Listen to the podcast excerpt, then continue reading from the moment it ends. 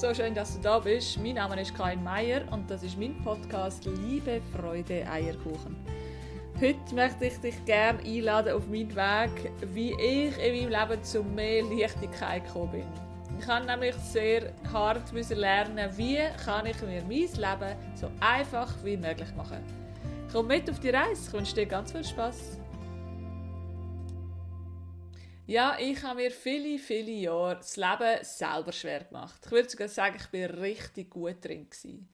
Denn mir das Leben so einfach wie möglich zu machen, ist bis vor etwa zwei, drei Jahren nicht einmal auf meiner Liste gestanden. Schon allein diesen Satz auszusprechen, ist mir damals schwer gefallen. Aber fangen wir vorne an. Seit ich im Dienstleistungssektor arbeite, ist bei mir irgendwie abgespeichert, dass ich dem Kunden, Gast oder Klient das Erlebnis so hochwertig wie möglich mache. So ist mir schon in der kaufmännischen Lehre gegangen, wo ich dann in der Spedition geschafft habe und vor allem nachher in der Gastronomie. Der Kunde kommt zuerst. Immer.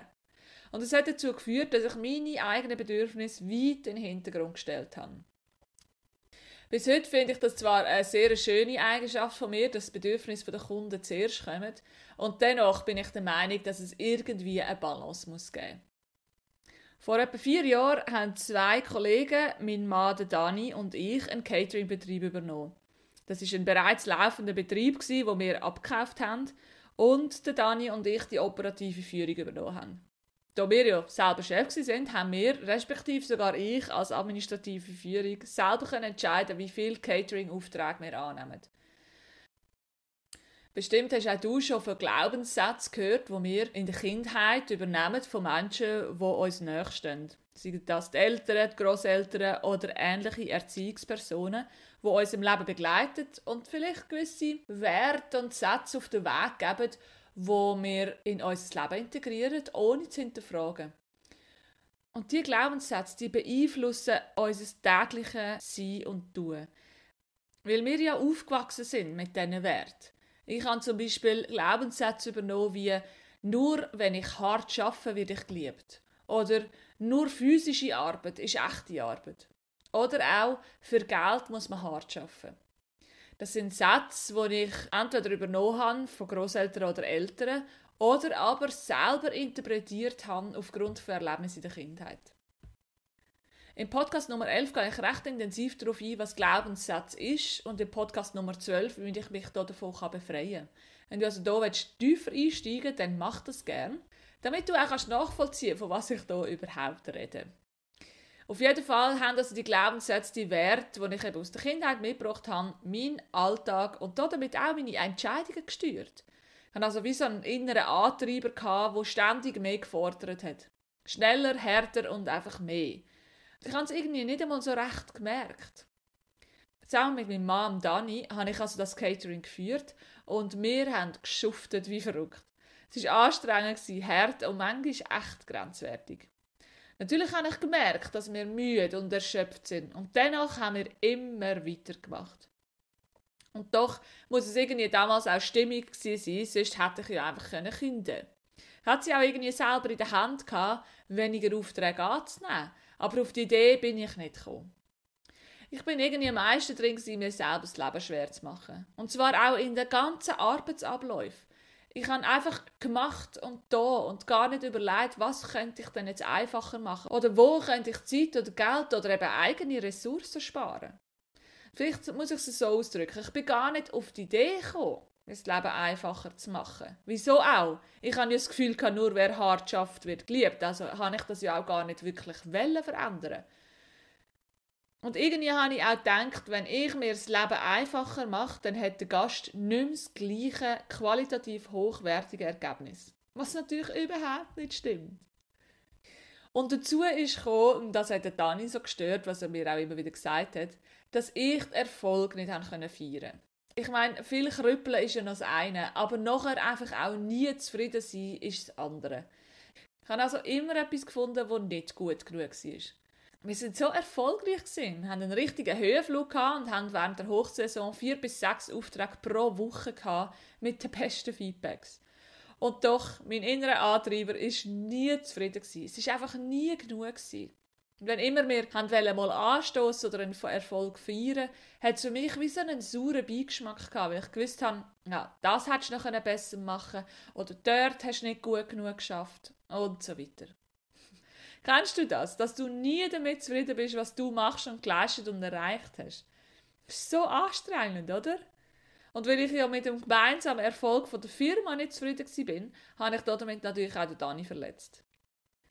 Was auch total schwierig war für mich, ist Pause machen oder freie Tage zu genießen. Ich kann nicht ruhig sitzen und bin wie immer angetrieben von dieser Stimme, die noch hundert Sachen gefunden hat, die jetzt noch zu machen wären. so anstrengend.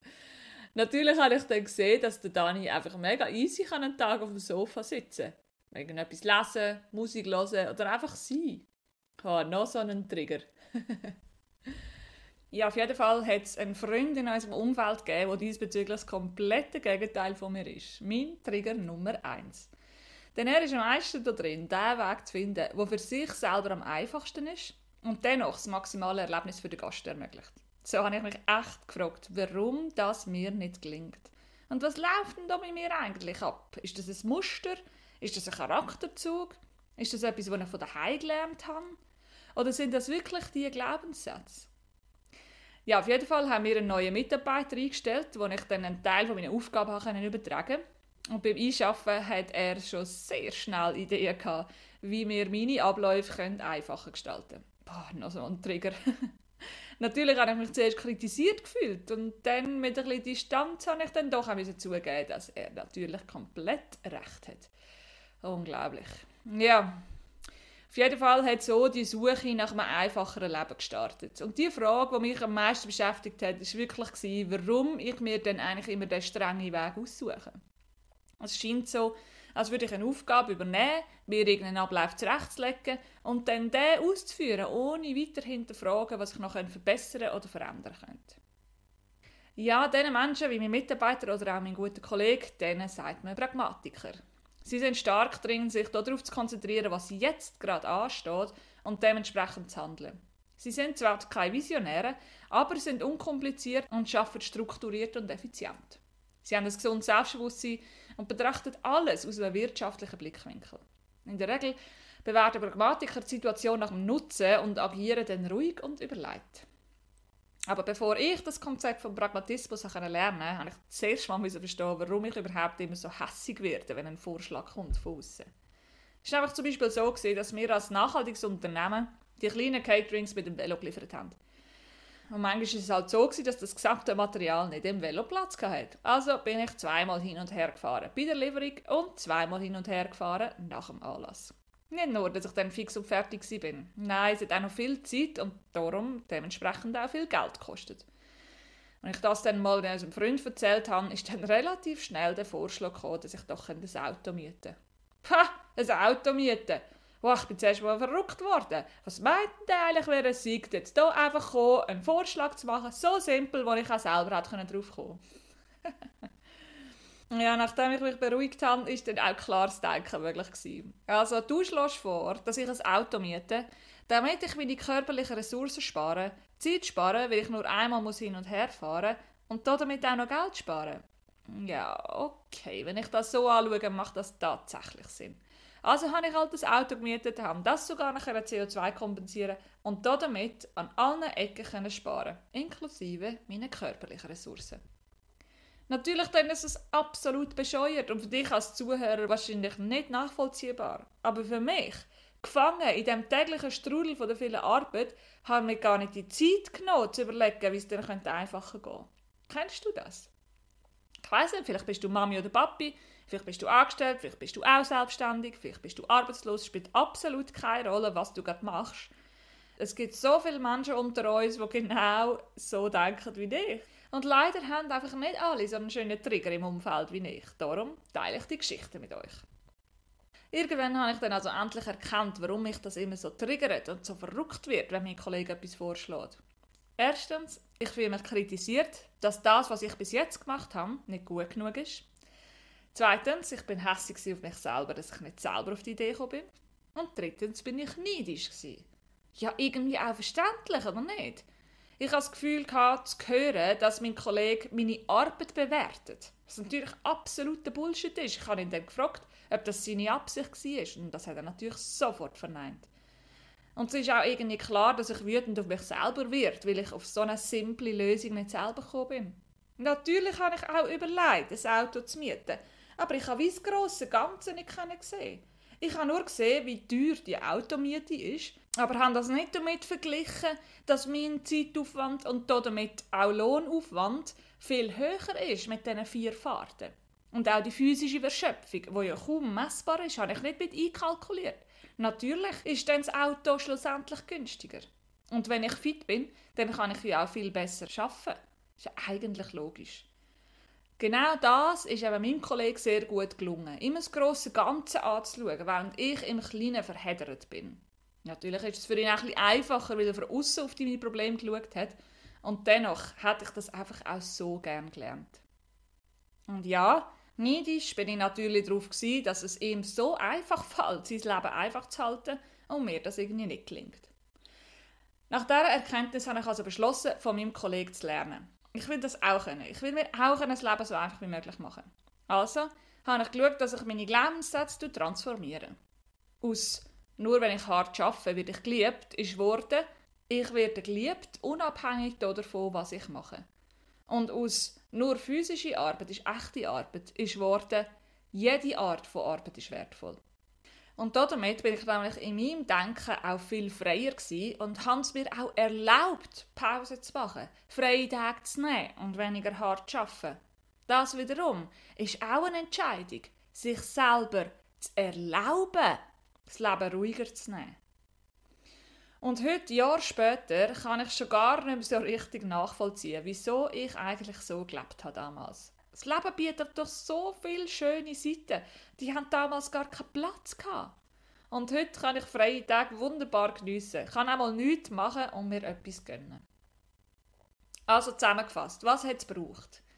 Zuerst einmal das Anerkennen von der Ist-Situation. Ja, ich mache mir das Leben schwer und das ist auch jetzt gerade okay so um dann eine Entscheidung zu treffen, ich will das ändern. Mein Leben soll leicht sein. Um dann auch herauszufinden, woran das könnte liegen. Gibt es Glaubenssätze im Leben, die das Leben schwer machen? Gibt es Muster, die ich übernommen habe von früher? Oder gibt es etwas, das ich immer wieder gehört habe von meinen Eltern oder Großeltern? Und dann liebevoll zu sein mit sich selber und anzuerkennen, dass ich es nicht besser gewusst habe damals. Dass ich mit diesen Überzeugungen ja gar nicht anders kann können handeln Um mich dann zu fragen, wie hätte ich es denn gern stattdessen? Und dann schlussendlich Tag für Tag zu versuchen, diesen Satz in mein Leben zu implementieren. Wie kann ich mir das Leben einfacher machen? Und glaub mir, das dürfen am Anfang ganz kleine Sachen sein bis du dich dann irgendwann an die grossen Themen anwachst. Und wenn du dabei Unterstützung brauchst, dann melde dich gerne für ein Coaching. Ich freue mich auf dich.